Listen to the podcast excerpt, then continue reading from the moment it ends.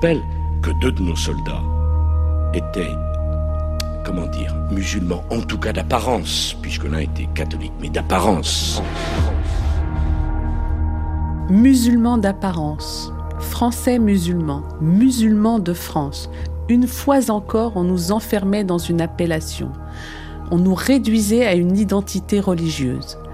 L'expression musulman d'apparence, prononcée en mars 2012 par Nicolas Sarkozy, m'a proprement sidéré. Ainsi, depuis des années, j'aurais donc été d'évidence une musulmane aux yeux des autres par ma seule apparence physique Au fond, je ne pense pas que ces propos exprimaient un quelconque racisme.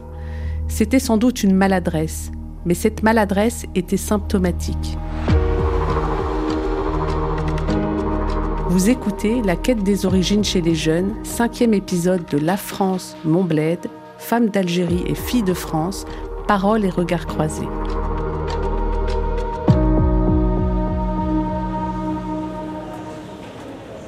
L'expression français musulman me renvoie directement aux français musulmans d'Algérie.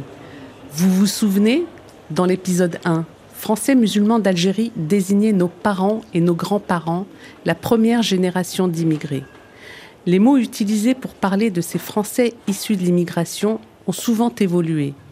Et pour l'historienne Naïma Uberiaï, ils étaient généralement révélateurs du regard que l'on portait sur eux.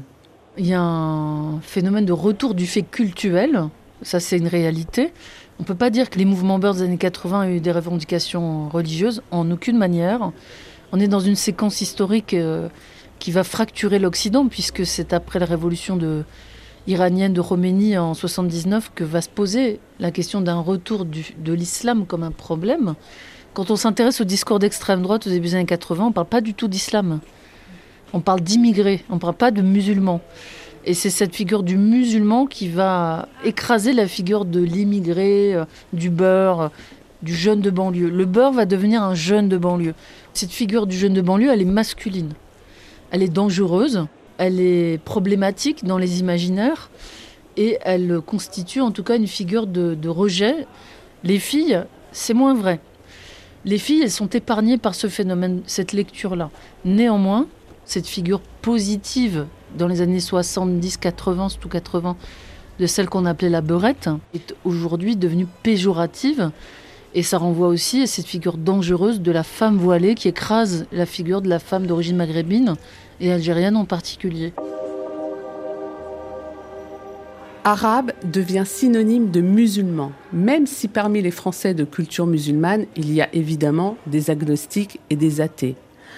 Après les attentats de septembre 2001, l'islam, la présence et la visibilité des musulmans sont au cœur de polémiques et de débats incessants. Pas un jour, ou presque, sans qu'il ne soit question des cantines halal, du burkini, des prisons, du terrorisme, du financement étranger des mosquées, et j'en passe. Plusieurs communes ont décidé de supprimer les repas de substitution, généralement proposés, notamment les jours où du porc est au menu. En France, 211 personnes sont incarcérées au titre de l'islamisme radical. Et autour d'eux gravitent 2000 détenus proches de cette mouvance. Quand on voit que le maire de Grenoble, Éric Piolle, nous explique que le burkini est un progrès social. Dans ce climat qui va de l'inquiétude à l'hostilité, comment les adolescents issus de l'immigration construisent-ils leur identité? Quelle est la place de la religion? Est-elle devenue une part de cette identité? Je suis allée à la rencontre de plusieurs jeunes filles âgées d'une vingtaine d'années de différents milieux sociaux pour savoir si elles s'interrogent sur leur identité, leurs origines et leur religion. Anissa, Iliana et Sherian sont cousines. Elles ont 21 ans. Elles se sentent françaises, mais ne sont pas très au clair avec leurs origines. Pendant très longtemps, je me suis un peu euh, détachée clairement de mes origines parce que j'avais pas forcément conscience de ce que ça voulait dire avoir des origines algériennes, être issu de l'immigration et tout. Enfin, ça me paraissait très flou. Moi, j'étais éduquée dans ce délire de il ne faut pas être. Euh, oui, t'es d'origine algérienne, mais t'es avant tout française. Et euh, c'est ce que je pense aussi. Je pense qu'aujourd'hui, je suis peut-être un peu plus consciente de mes origines et aussi un peu plus fière. Enfin, j'essaie de développer une fierté. Alors moi, euh, je dirais que j'ai un peu évolué dans un milieu un peu schizophrène, dans le sens où mon père est beaucoup plus ancré dans cette culture qui est beaucoup plus maghrébine que celle de, ma mère. Et donc, je suis un peu dans l'indécision de est-ce que je suis plus française que algérienne ou est-ce que je suis plus algérienne que française. Donc, j'ai réfléchi encore. Je pense que je reste française avec euh, cette quête encore à avoir sur euh, son identité algérienne. Mais je ne l'ai pas encore trouvée pour l'instant. Je me considère française d'origine algérienne avec toujours une quête d'identité parce que euh, il y a toujours eu en fait même euh, étant jeune, euh, ce rapport avec la religion, dans le sens où mes parents ont souvent essayé d'inculquer en fait dans notre habitude, dans nos quotidiens, des faits et gestes en rapport avec la religion, tout en ayant aussi un peu ce rapport non pratiquant c'est assez spécifique parce que euh, du coup il y avait toutes ces les histoires qui me racontaient, l'opposition de me dire mais faut pas que tu renies tes origines, absolument pas. Et donc j'avais euh, un peu ce rejet et le déni de m'obliger à concevoir en fait mes origines. Et c'est que très tard en fait que j'ai pris ce positionnement là et c'est encore actuel où je me questionne et là je m'affirme là-dedans où je veux euh, en savoir davantage sur euh, ces origines-là et qui me conçoivent sans l'ordre du coup de mes parents. Si ces trois jeunes filles semblent un peu perdues sur la question de leur identité, c'est peut-être parce qu'elles ont cette impression d'être sans cesse rappelées à leurs différences ou à leurs devoirs. Je pense que j'en ai pris conscience en fait un peu plus tard, mais que c'était quelque chose qui était là euh, depuis quand même assez longtemps.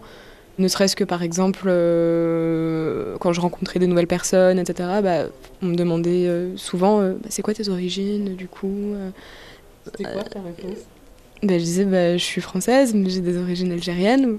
Enfin, mais j'avais l'impression que c'était euh, une sorte d'aveu de culpabilité. En fait, j'ai l'impression qu'on est un peu tous schizophrènes parce qu'on ne convient jamais aux Français et on ne convient jamais euh, aux personnes de confession musulmane. Donc euh, pour les Français, il y aura toujours ce côté, euh, bah, comme je disais, de racisme banalisé où euh, ah donc c'est à toi cette musique, ça c'est ah et c'est quoi le Ramadan? Et puis du côté des musulmans, il y aura toujours ce truc de ah mais tu fais pas tu fais pas la prière, hein, mince, et tu fais pas le Ramadan, tu es en train de pécher, etc. C'est c'est quelque chose de, de, fatal ce que tu vas faire quand tu entreras au paradis. Donc on a toujours le, le, cul entre deux chaises en fait. Ce qui les agace le plus, ce sont les remarques à caractère religieux. T'as l'impression que cette discrimination, elle vient plus de ta propre communauté, enfin, de ceux qui considèrent que tu fais partie de leur communauté, plutôt que du reste de la société, mais c'est totalement vrai. Moi, au collège, c'était. Euh, dès qu'il y avait en fait des, Arabes euh, dans la classe, il y avait une sorte de rassemblement. Et si tu t'en excluais, enfin, moi, je me j'étais pas forcément amie avec eux, et du coup, c'était un peu en mode euh, Ah, mais t'es pas comme nous, euh, c'est bizarre, pourquoi? Et le truc du rappel à l'ordre, c'est vrai, c'est vrai. J'avais euh, j'ai un souvenir où j'avais même pas compris ce qui se passait en fait. Mais j'étais à la cantine au collège et il y avait du porc à la cantine ce jour-là et du poisson. Et moi, j'avais pris du poisson avec du riz et j'avais mis la sauce de la viande parce que j'avais pas envie de manger un truc sec, quoi. Et là, il y a une, fille qui était juste derrière moi, qui était aussi euh, d'origine algérienne, et qui me regarde, qui me fait euh, Ah, mais euh, tu, manges la, sauce du porc? Ah, mais c'est. Mais pourquoi? Mais, euh, mais tu te rends compte que c'est la sauce du porc, hein euh, Sous-entendu, c'est haram, etc. c'était pas pour moi. J'étais au collège, euh, je m'en souviens très bien, j'étais en cinquième. Et c'était une, une, fille qui, qui s'appelle toujours d'ailleurs Sophia. Et je m'en souviens qu'il y avait une pizza au chorizo et j'étais beaucoup trop naïve pour croire que le chorizo c'était du bœuf. Et j'ai pris la pizza, je l'ai mangée. Et en fait, elle m'a vue et elle a crié devant tout le monde Iliana, elle mange du porc. Elle m'a ramené dans les toilettes. Elle m'a dit maintenant, tu vas te faire vomir. Si elles évoquent ces souvenirs avec légèreté, cela illustre bien un retour du religieux chez les jeunes générations. L'islam est aujourd'hui la deuxième religion en France derrière le christianisme. Il est difficile d'avoir des chiffres précis puisque les statistiques ethniques sont interdites en France. Mais selon plusieurs études réalisées ces dernières années, entre 6 et 10% de la population française serait de confession musulmane. Mais entre la réalité des chiffres et la perception qu'en ont les Français, l'écart est considérable. Selon un sondage de l'Institut Ipsos datant de 2016, les personnes interrogées estimaient la proportion de musulmans à 31% de la population. Cette peur, où cette défiance envers l'islam se cristallise sur ce qui en est la réalité la plus immédiatement visible, le voile des femmes. Je suis moi-même interloquée de voir de plus en plus de jeunes femmes en France, le pays des libertés, porter le hijab, le foulard islamique, ou le djilbeb, ce long voile laissant apparaître uniquement les mains et le visage. Pour moi, ces tenues représentent l'asservissement de la femme. Cette incompréhension est générationnelle, m'a expliqué l'historienne Naïma Uberiaï, spécialiste de l'histoire culturelle des Maghrébins en France. Quand on est une femme algérienne, qu'on s'est battue à, Alger dans les années 80 euh, contre le retour des barbus, avec la complicité de l'armée, et qu'on vient ici et qu'on trouve des jeunes filles qui demandent à porter le voile, on a des difficultés à le comprendre. Quand on a sauvé la vie de jeunes filles dans les années 80 qui étaient des fugueuses, on les appelait les fugueuses, qui fuyaient des mariages arrangés dans un conflit de loyauté avec leurs parents et qu'on a dû les mettre à l'abri dans des foyers, on a du mal à trouver ça formidable de défendre le droit à porter le voile.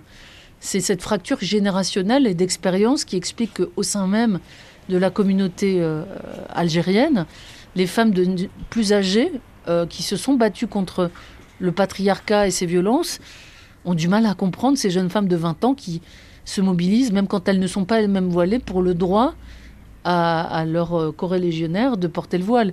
Et je pense que hum, cette fracture, si elle existe au sein de cette communauté-là, elle est générationnelle.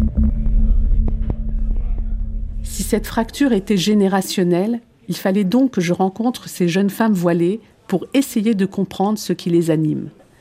C'est ainsi que j'ai rencontré Asma, Célia et Myriam. Asma, 21 ans, a grandi à la Courneuve, en banlieue parisienne. Elle est étudiante dans le secteur social. Elle ne comprend pas que son hijab pose problème.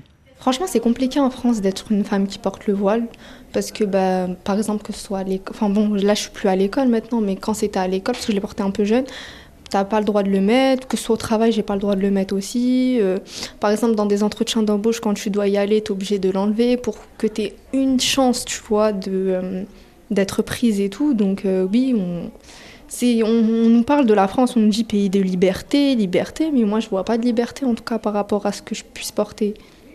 Le voile a été un choix pour toi Oui, oui, c'était un choix. Personne m'a obligé euh, à le mettre, ni ma mère, ni mon père, ni personne. Bien au contraire, quand j'ai voulu le mettre, il m'a même demandé est-ce que tu es sûre, etc., etc. Oui, j'étais sûre, c'est un choix personnel, c'est un choix euh, religieux et c'est entre moi et moi-même. Célia, 22 ans, a quant à elle renoncé à une prometteuse carrière sportive. J'ai porté le voile quand j'étais en première terminale, il me semble à peu près. En fait, il faut savoir que moi, avant, euh, je faisais du foot euh, au Paris Saint-Germain, du football au Paris Saint-Germain féminin. Et euh, c'était en quatrième, troisième, c'était en sport-études, c'était une école qui était dédiée pour les footballeuses du Paris Saint-Germain. Bah, justement, jusqu'à partir du moment où j'ai porté le vol.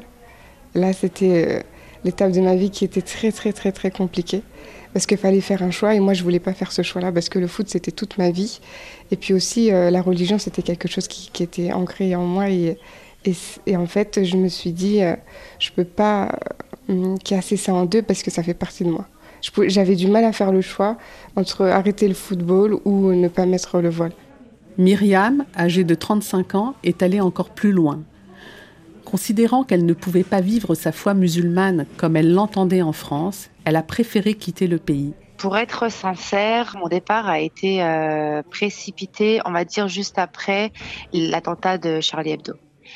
J'ai toujours voulu partir parce que j'ai toujours eu ce mal-être en France. Pourtant, je suis née en France, euh, j'ai grandi en France, euh, j'ai fait mes études en France euh, parce qu'avant de de reprendre mes études de médecine et de faire sèche-femme, j'ai été prof en France.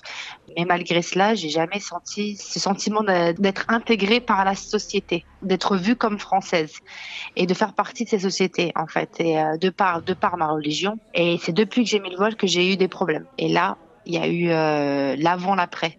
Avant le voile, après le voile. Et depuis ce moment-là, euh, très difficile le regard des gens. Euh, pour travailler, bah, il fallait travailler avec des musulmans parce que c'était pas possible de, comme j'étais prof, c'était pas possible de travailler dans des écoles euh, publiques. Oui, parce que la loi sur la laïcité interdit le voile voilà, voilà. dans les établissements donc, scolaires. Voilà, donc c'était impossible de travailler ben, dans une école publique. Il fallait obligatoirement travailler ben, dans les écoles privées En fait, c'était comme si j'étais restreinte à fréquenter, à rester en fait dans, ma, dans la communauté musulmane en fait. Pour Asma, Célia et Myriam, le port du voile est simplement la marque d'une piété. Ce n'est pas ce qu'en dit l'islamologue Razika Adnani, qui y voit plutôt le symptôme d'une grande ignorance du Coran. En fait, pour le voile euh, des femmes, il faut savoir que la très grande majorité des femmes qui portent le voile, elles ne savent pas réellement ce qu'il y a dans les textes. On leur dit que le voile est une recommandation coranique, elles se limitent à ça et elles le portent. Donc, euh, c'est des femmes qui connaissent pas grand chose sur les textes, ce que disent les textes, car quand on regarde les textes de plus près, il n'y a aucun verset coranique qui dit que la femme doit dissimuler sa chevelure. Il y a trois versets dans le Coran qui parlent d'une façon de s'habiller pour les femmes, mais qui ne n'évoquent en aucun cas la chevelure de la femme. Il parle de euh, couvrir ses djouyoub, djouyoub Certains disent c'est le col de la robe, d'autres disent c'est la poitrine, mais la poitrine n'a rien à voir avec euh, la chevelure, ni avec le visage. Et l'autre verset qui parle de mettre son jalabib, c'est le pluriel de jilbab. Jilbab, c'est une robe longue, mais on ne sait pas si elle doit, cette robe a des manches longues ou pas. L'essentiel, une robe, ce n'est pas le foulard. Donc il n'y a aucun verset qui dit que la femme doit se couvrir la chevelure. Or, couvrir sa chevelure est la pièce principale du voile. Mais il faut savoir une chose, qu'en islam, on a appris aux musulmans à partir du XIIe siècle qu'en islam, on ne se pose pas de questions.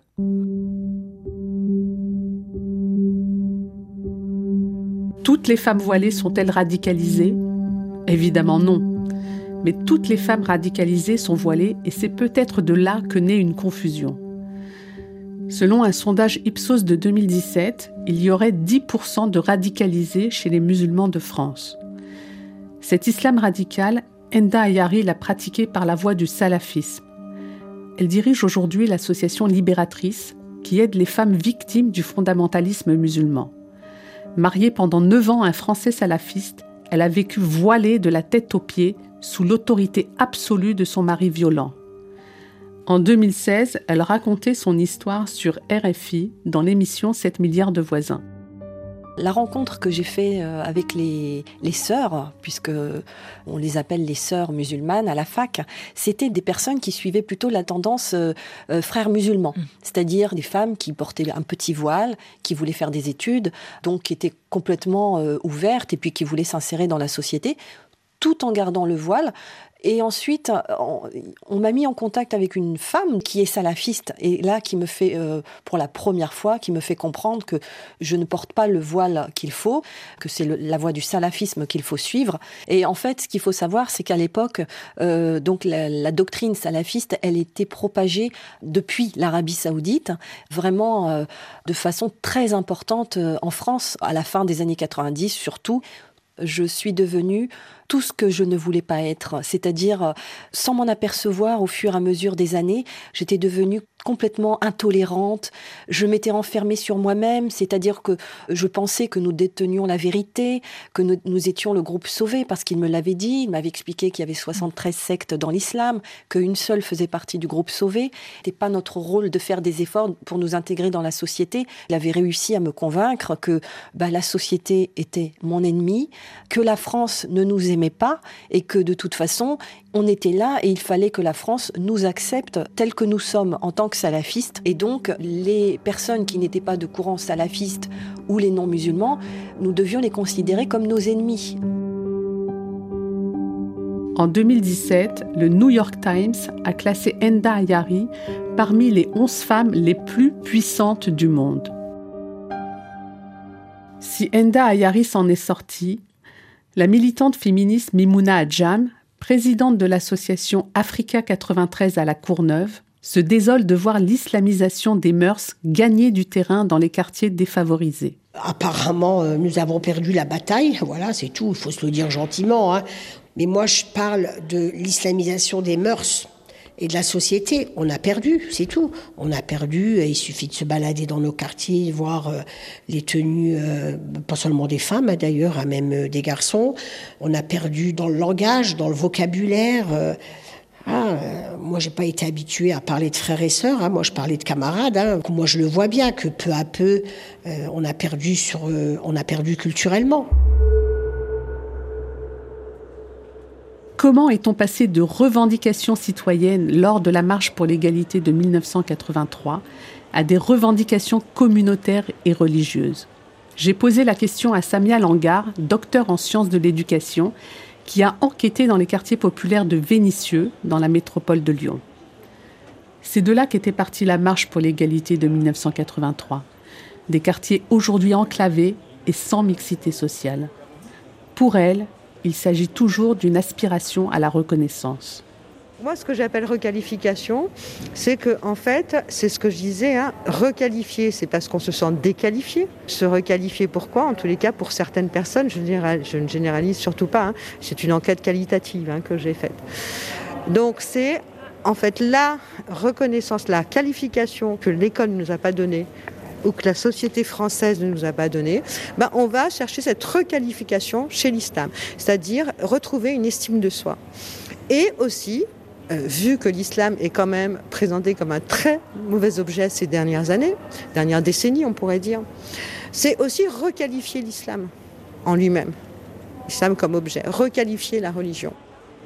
On peut parler de restauration, on peut parler de, reconstruction de, soi-même, euh, de retrouver une estime de soi et confiance en soi. Il ne s'agit pas de nier l'inquiétude que suscite le séparatisme islamiste.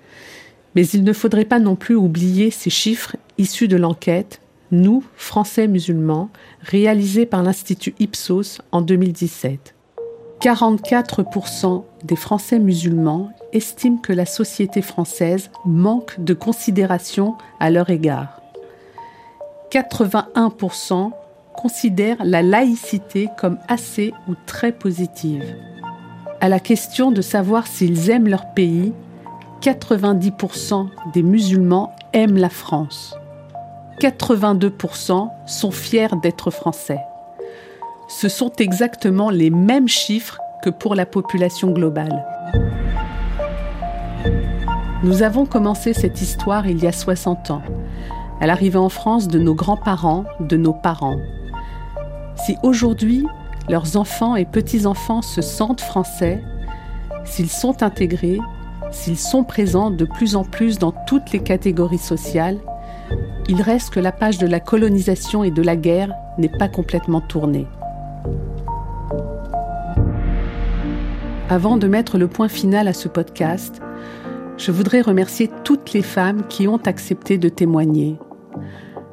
Tantôt bouleversante. Ils ont pris mon père, il y en a un flic a pris mon père par, par les mains. Et l'autre, il l'a pris par les pieds. Ils allaient le balancer en dessous du métro. Émouvante. Franchement, moi, j'avais pas envie de venir à la France. À l'époque, on n'avait pas envie de venir. Hein. Combattante. Et la Fatma, qui peut pas penser du côté des Arabes, des siens, ah bah, ça faisait euh, des femmes révolutionnaires. Militante. Et patatras, on part pas on reste et on va plus loin, on dit même qu'ici c'est chez nous. Clairvoyante. Donc euh, on a toujours le, le, cul entre deux chaises en fait. Et enfin, amusante. Moi je vais aimer, moi je vais aimer la chouma, ça c'est sûr. Mais je me la racontais, mais j'étais mais made in France, mais complet.